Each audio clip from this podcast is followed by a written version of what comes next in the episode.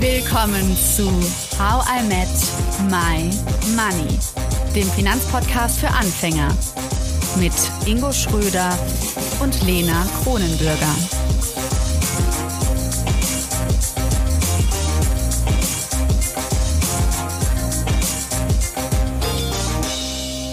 Angsthase? Oder bist du eher ein Zocker? In dieser Folge schauen wir uns an, wie viel Risiko wir aushalten können und wie wichtig eigentlich Ziele sind. Freut euch auf eine spannende achte Folge und haltet das Logbuch gezückt. Und, und das ist ja dann unser nächster Punkt, das Thema Ziele. Ja, also für was lege ich konkret Geld an? Und da helfen natürlich diese optischen Trennungen oder diese Spaces, weil ich quasi auch durch den Namen schon benennen kann, für was ist das eigentlich? Und dann ist die Aufgabe, hinter diesem Namen einen konkreteren Plan zu schaffen. Mhm. Zeitlich, also. vom Umfang her, ne, also wie viel brauche ich, wie lange ist das noch hin, bis dieses Ziel in Erfüllung treten soll. Das sind dann. Okay, was wäre denn ein kurzfristiges Ziel? Zum Beispiel Katzenspielzeug. Das wäre kurzfristig. ja, also ein kurzfristiges Ziel kann ja sein, ich will, ich will äh, 10.000 Euro ähm, einfach als Rücklage haben, als Notgroschen. Das ist ein kurzfristiges Ziel. Oder ich, ein kurzfristiges Ziel, das kommt mir schon, okay, das kommt mir schon mittelfristig vor. Ja, aber also das darf ja jeder für sich selbst definieren, ne? Also wie, wie viel. Aber ein Notgroschen aufzubauen, das ist ein mhm. kurzfristiges Ziel.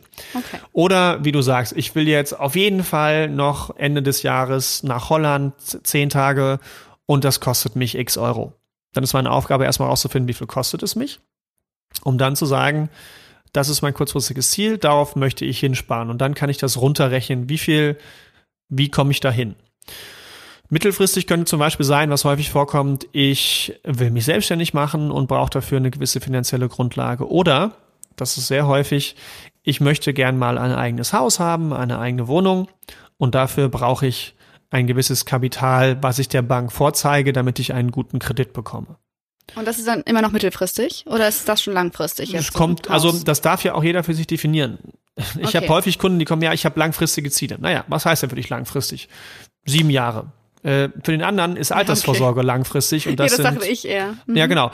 Aber äh, ich glaube, wichtig ist die Zeitangabe, was für sich jemand kurzfristig, mittelfristig und langfristig definiert. Ich denke, da ist der Spielraum sehr groß.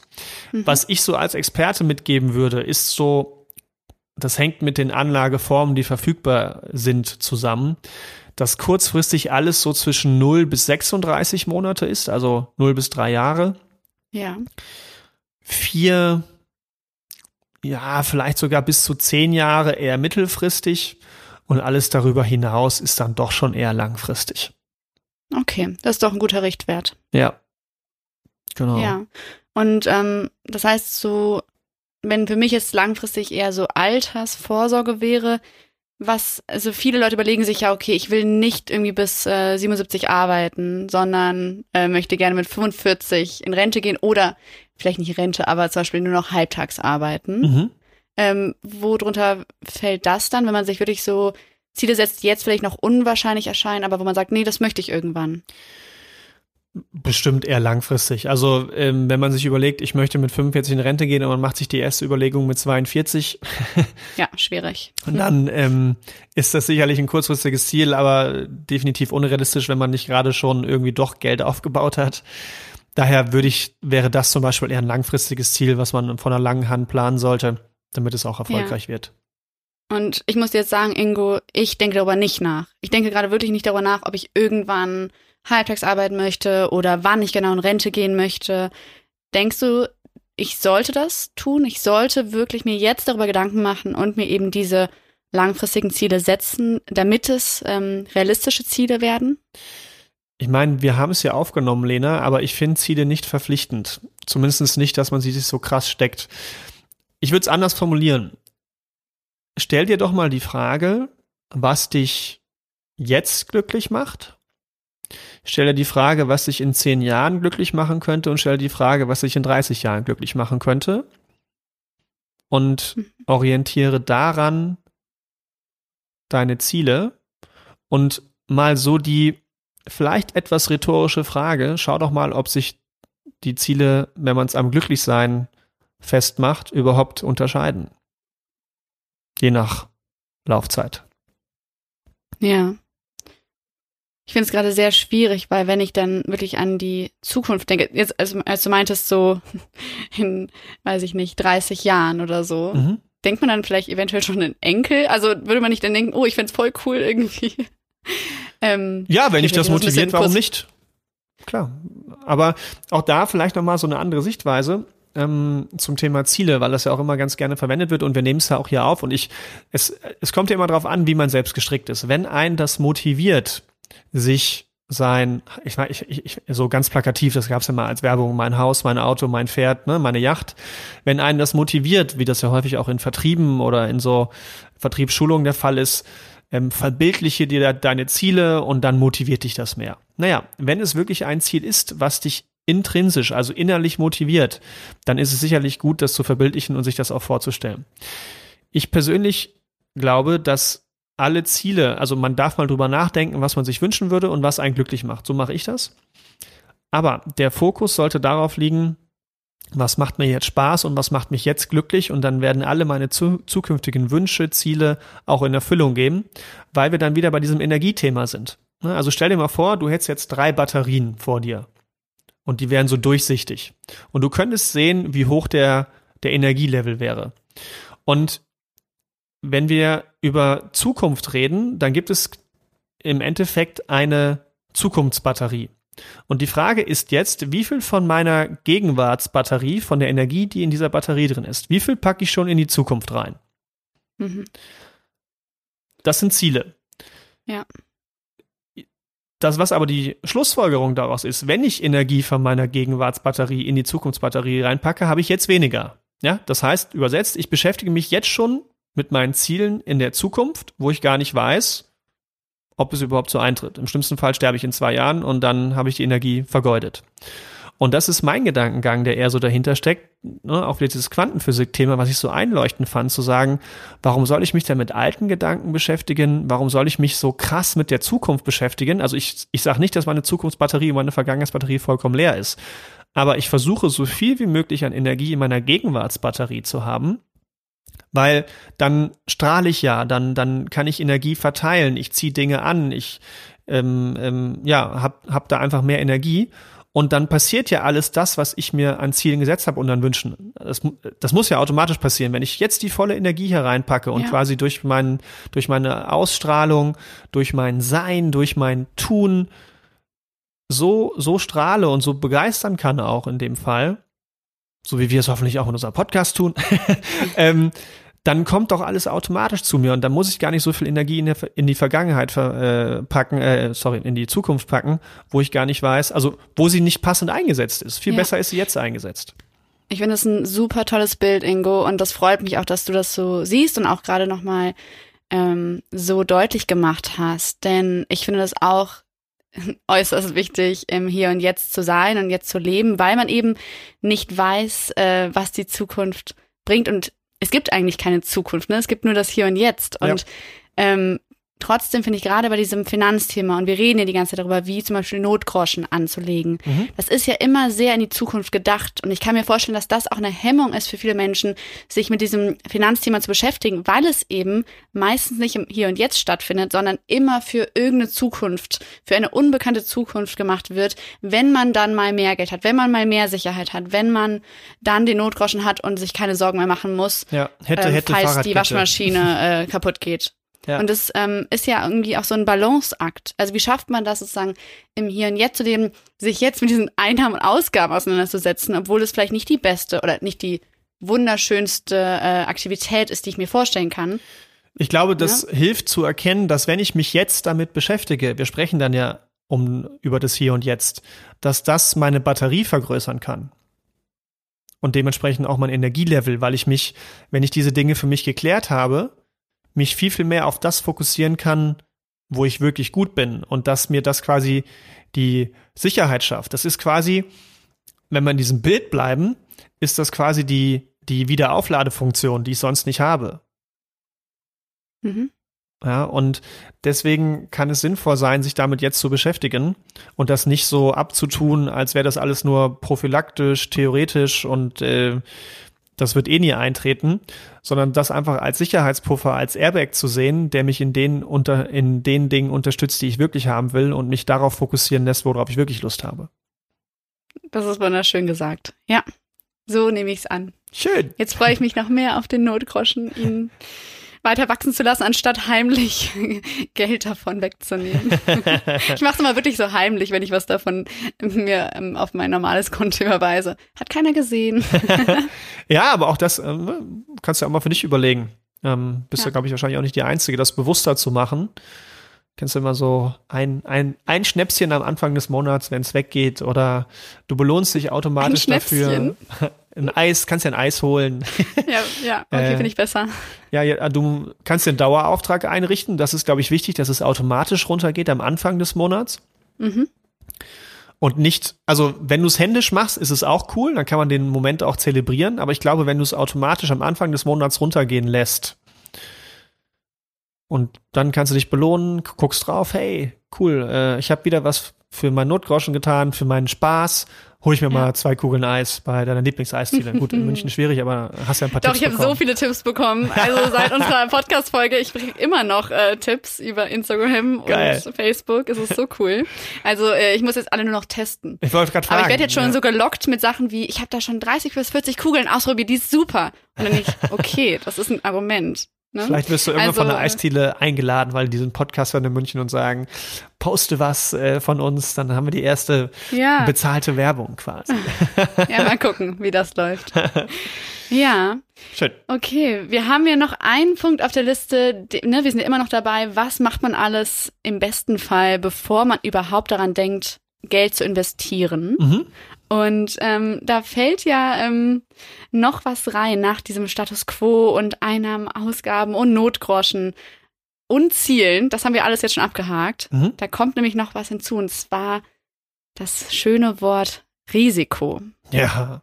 Woran denkst du so, wenn du an Risiko, also wie, wie fühlt sich Risiko für dich an? Ist das eher so Gefahr, Unsicherheit, Chance oder Nervenkitzel? Also witzigerweise, als du es äh, gerade angefangen hast, diese Frage zu stellen, kam bei mir so Angst und gleichzeitig dann so, ach nee, eigentlich auch so Aufregung, so positive Aufregung, mhm. wenn ich wieder an das Casino denke zum Beispiel. Ich finde Risiko irgendwie auch cool, wenn man nicht weiß, was passiert. Ja, ja, ähm, genau. ähm, gleichzeitig macht das mir wirklich auch Angst. Also ich denke, vielleicht bin ich so ein Mischtyp, falls es sowas gibt. Ja, also da spielen sicherlich viele Komponenten mit rein, aber genau das, was du gerade wahrnimmst, ja, sich überhaupt erstmal die Frage zu stellen, da fängt schon an. Und das ist ein Riesenthema und wir werden mal so auf ein paar Dinge heute eingehen, aber da werden wir definitiv nochmal ein extra Risiko, äh, ein extra Risiko zu machen, ein extra, äh, ein extra ähm, Risiko-Special.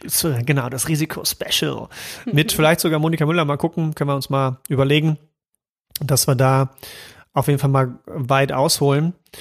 Und aber vielleicht jetzt einfach nur mal, um das so anzureißen, das Thema. Mhm. Ähm, ja, also wenn ich jetzt sozusagen daran denke, dann denke ich auch daran, wie, äh, wie viel kann man gewinnen, wie viel kann man verlieren, wenn man jetzt an eine Investition zum Beispiel denkt. Mhm. Wie viel von dem Geld ist, könnte auf einmal weg sein, bei einer Finanzkrise zum Beispiel, mhm. aber wie viel kann man auch einfach plus machen, ja. ähm, wenn man Risiko ein, ja, eingeht. Ist es das oder woran denkst du? Ja, also das ist, glaube ich, das, woran viele denken. Und was auch häufig gemessen wird, wenn man gefragt wird, was versteht man eigentlich unter Risiko und wie viel kann man aushalten.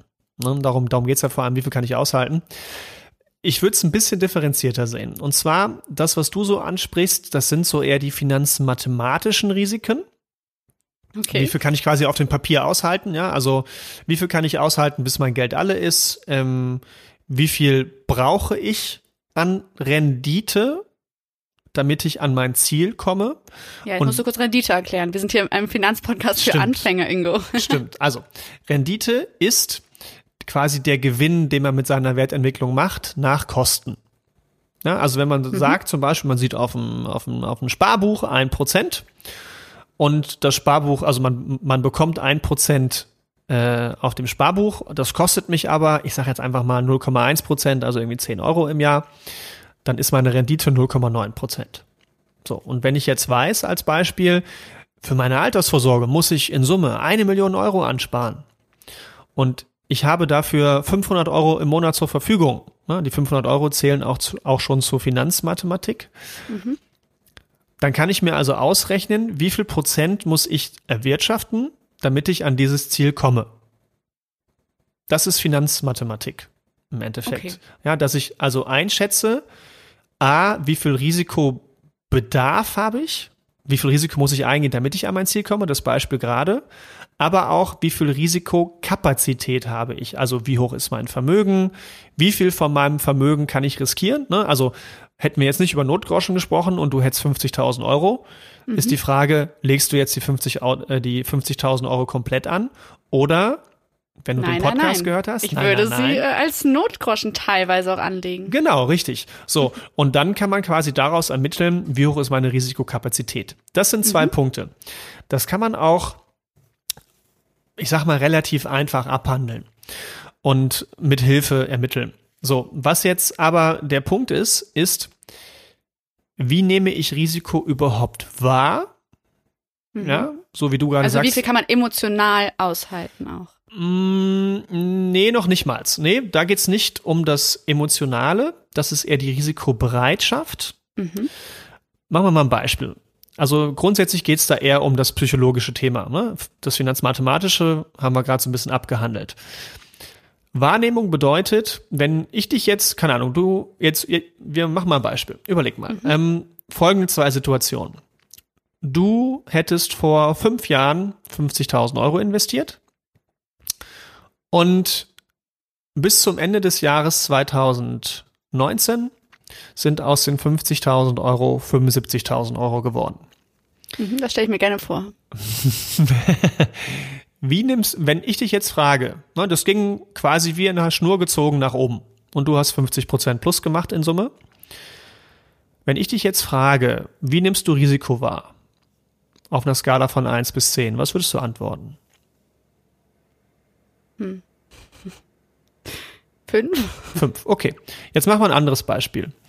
Du hast im Februar 2020, kurz vor Corona, 50.000 Euro investiert.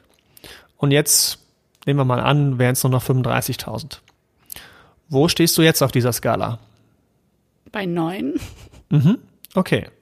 Also, der Unterschied ist deutlich. Das heißt, deine Risikowahrnehmung verändert sich situativ.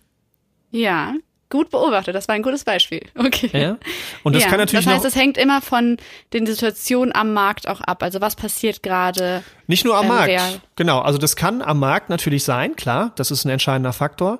Aber es kann natürlich auch durch die anderen Dinge, zum Beispiel die Risikokapazität, verändert werden. Mal ein praktisches Beispiel. Ähm, du hast jetzt ein Haus gekauft und hast einen Kredit aufgenommen. Oder du hast ein Kind bekommen und dadurch sind deine Ausgaben gestiegen. Das heißt, dein mhm. Spielraum und vielleicht auch dein Notgroschen ist gesunken. Und dadurch könnte sich deine Risikowahrnehmung noch intensivieren, weil deine Risikokapazität auch größer bzw. kleiner geworden ist. Okay, also auch an der persönlichen Situation ähm, daran sieht man auch, wie sich Risikowahrnehmung verändern kann. Genau. Und was jetzt dazu kommt, und das wird in den wenigsten Fällen gemessen, also Risikowahrnehmung wird bei Sparkassen, Volksbanken und wie man das so draußen macht, häufig noch, noch abgefragt. Aber du merkst, das ist sehr schwankend. Das heißt, je nachdem, wann ich dich frage, würdest du anders antworten und in Summe nachher auch eine andere Investition vielleicht tätigen, die mehr ja. oder weniger risikoreich ist. Ganz schön gefährlich also, wenn man das nicht mit einkalkuliert. Richtig. So, und jetzt kommt quasi das, was du meintest. Wie viel kann ich eigentlich ertragen? Also, wie gehe ich persönlich mit negativen Konsequenzen, also Verlusten um, mhm. aber auch mit Gewinnen? Denn auch zu viel Gewinn kann Stress erzeugen, weil man das Bedürfnis hat, oh, muss ich jetzt verkaufen und wie mache ich das am besten und, und wann steige ich dann wieder ein? Ne? Das mhm. können auch so Fragen sein, können wir uns mal in einer viel, viel Oder nehme ich jetzt alles raus und reise um die Welt, genau, nachdem hoffentlich ja. ein Impfstoff gefunden worden ist. Ja, ja, genau. Und aber vor allem die negativen Konsequenzen, also wie viel kann ich nach unten ertragen? Ähm, das ist den wenigsten Leuten wirklich bewusst und und ähm, dieses Merkmal, diese Risikobereitschaft, die bildet sich, das das ist dann, wir haben ja vorhin kurz drüber gesprochen, tatsächlich ein Teil deiner Identität. Mhm. Die, diese finanzielle Risikobereitschaft, die prägt sich sehr früh und ist dementsprechend ein sehr stabiles Persönlichkeitsmerkmal. Und da zu erfahren für sich selbst, wenn ich jetzt mal diese 50.000 Euro nehme, unabhängig von der Situation. Mhm. Und unabhängig davon, dass ich schon Geld angelegt habe. Ja? Also es geht nicht darum, und das passiert leider vielen, ich bin ins kalte Wasser gesprungen und fange an zu schwimmen und stelle irgendwann fest, okay, da und da ist ein Strudel und das und das sind die Risiken, ohne mir darüber vorher bewusst gewesen zu sein. Rational ist es mir bewusst gewesen, aber wie, aber wie sich das körperlich und auch, auch äh, psychisch auswirkt, das war mir nicht klar. Das heißt, man sollte sich besser vorher damit zum Beispiel beschäftigen. Bin ich überhaupt der Typ dafür, dass ich 50% Verlust aushalten kann, wenn ich so eine Investition tätige? Oder sage ich schon, puh, du ganz ehrlich, ähm, wenn das Geld 10.000 Euro weniger werden würde, dann würde ich mich schon schlecht fühlen. Mhm. Okay. Und das ist jetzt so persönlich, wie du auch schon gesagt hast. Das heißt, man muss jetzt irgendwie rausfinden, wie man selbst tickt. Mhm. Wie mache ich das, Ingo? Am besten, und dann den Link können wir auch gern zur Verfügung stellen, ähm, mit einem ähm, Test. Und zwar ist der entwickelt Zum worden. Psychotest wie in so Zeitschriften. Genau. Wo man schon vorher das Ergebnis kennt. Nee, tatsächlich ist es ähm, von einem ähm, australischen von einer australischen Firma entwickelt worden und von äh, Monika Müller, die kennt ihr ja schon, vor, vor zig Jahren nach Deutschland gebracht worden, weil sie nach genau so einem Test gesucht hat, der aus psychologischen Gründen auch valide ist, also aus wissenschaftlichen Gründen dementsprechend. Und ähm, dieser Test hat 25 Fragen. Und mit diesen 25 Fragen erhaltet ihr am Ende einen Score, der euch im Endeffekt anzeigt, wie ihr, also wie risikobereit ihr seid. Und darauf freue ich mich so. Den mache ich sofort. Ja, ja, und es, es wird spannend zu beobachten sein. Schau einfach mal, viele unterschätzen sich in dem Bereich, weil sie halt, ne, gerade vielleicht auch aufgrund der aktuellen Situation sagen, ja, jetzt nehme ich Risiko mehr wahr, also schätze ich mich selbst ängstlicher ein, also weniger risikobereit. Aber man ist dann tatsächlich später noch doch risikobereiter, als man denkt.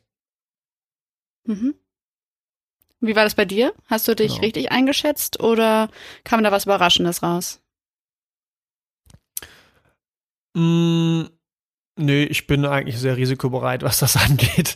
Ähm, also ich lande okay. in diesem Score ziemlich weit oben, aber das hängt mit meiner eigenen Erfahrung zusammen, mit meiner Historie. Und äh, ja, von daher ähm, mhm. ist das in dem Bereich äh, dann doch sehr hoch bei mir. Aber man könnte sich auch verändern, oder? Das heißt, ich könnte den, diesen Test jetzt machen und nochmal in zehn Jahren, vermutlich. Also was sich verändert, ist das, was mhm. du gerade wahrgenommen hast. Was sich verändert, ist meine Risikowahrnehmung und auch mein Risikobedarf und meine Risikokapazität. Machen wir mal ein Beispiel, ne? auch in dem Bereich. Du bist jetzt äh, 60 und du hast ja deine finanziellen Ziele vielleicht schon alle erfüllt. Warum sollst du jetzt in dem Bereich noch ein großes Risiko eingehen? Ja, und du hast auch genug Vermögen aufgebaut, also ist deine Risikokapazität auch sehr hoch. Und vielleicht auch deine Risikowahrnehmung, weil es immer gut gelaufen ist. Mhm. Aber und das ist eben das Entscheidende, die Risikobereitschaft, die wird sich nicht verändern. Nicht großartig. Also wenn du bei diesem Score 40 Punkte hast, dann wirst du nie bei 80 Punkten landen, höchstwahrscheinlich. Weil das ja ein Teil deiner Identität ist, was bedeuten müsste, dass du entweder sehr aktiv daran gearbeitet hast, durch ein Coaching, durch Therapie. Ja, dann kann man das verändern. Man kann bewusst da den Regler, sag ich mal, verschieben. Oder wenn man krasse, einschneidende Erlebnisse in dem Bereich erlebt hat, die wirklich dann persönlichkeitsändernd sind, dann kann sich das verändern. Aber in aller Regel, wenn du mal so einen Score von 40 hast, dann klar, dann kann das mal 35 sein, mal 45, aber es wird in der Regel nie bei 80 landen. Mhm. Und also wie ist der Score von 0 bis 100 oder genau. wie misst man das? Genau, ja. genau. 0 ist sehr risikoarm und 100 ist sehr risikoreich. Ja, und hast du äh, viele Freunde um dich rum, die genauso also Risiko aushalten können wie du oder ähm, ist es, hat es gar nichts mit damit zu tun, in welchem Umfeld du dich bewegst? Ist es wirklich nur persönlich für dich, wie du mit deinen Finanzen umgehst? Gute Frage. Habe ich, also ich habe ich hab meine Freunde nicht getestet. Von daher, nee, es geht tatsächlich erstmal nur da um mich persönlich. Aber ich würde schon sagen, dass ich jetzt keine Angsthasen habe, tendenziell. Mhm. Spannend. ja. Okay, ich bin, ich bin gespannt, was äh, bei mir rauskommt. Und äh, ja, vielleicht habt ihr da draußen ja auch Lust, den Test zu machen. Wir stellen alles in die Show Notes und äh, auch auf Instagram, Facebook, LinkedIn und Twitter. Genau. Ja, also ich würde sagen, wir haben jetzt schon einiges abgehakt, was wir alles machen müssen, bevor wir irgendwann mal investieren. Eine ganz schön lange äh, Aufgabenreihe. Fehlt noch was in dieser Auflistung, Ingo? Also ich denke erstmal nicht. Ne? Man, wir können jetzt noch mal so ein bisschen zusammenfassen, ähm, was einem wichtig ist. Ne? Also und wo man auch drüber nachdenken kann, vielleicht, was ist mir wichtig? Also darüber mhm. hinaus, über die ganzen Punkte jetzt, Glaubenssätze, Mindset, Status quo, Haushaltsbuch, Ziele definieren, Risikoprofil ermitteln, dass man darüber hinaus überlegt, was ist mir grundsätzlich wichtig im Leben. Und das könnten zum Beispiel so Dinge sein wie Flexibilität, Nachhaltigkeit zum Beispiel und dass man da einfach für sich nochmal bewusst wird und klar definiert, was soll da für mich Priorität haben. Ja, ich freue mich auf äh, diese großen Schritte und ähm, sie auch mit euch allen zu teilen. Also Ingo, ich hoffe, du wirst dann auch äh, neugierig sein, was ich für ein Risikoprofil habe. ja, definitiv. Ich bin gespannt. Ja, ob wir dann, vielleicht bin ich ja doch ein Angsthase und dann bin ich deine erste Angsthäsin im Freundeskreis. ich bin gespannt, Lena. ja, wenn euch diese Folge neugierig gemacht habt und ihr jetzt genau wie ich nicht nur alles über Finanzen wissen wollt, sondern eben auch all die Schritte angehen möchtet, die anstehen, bevor man überhaupt ans Geld investieren denkt, dann abonniert doch unseren Podcast auf Spotify, Deezer, Apple und Co. und folgt uns auf allen Social Media Kanälen. Wir freuen uns und sehen uns wieder in zwei Wochen zum Money Monday. Tschüss, Ingo. Bis dann, Lena, und bis Ciao. dann alle da draußen. Ciao.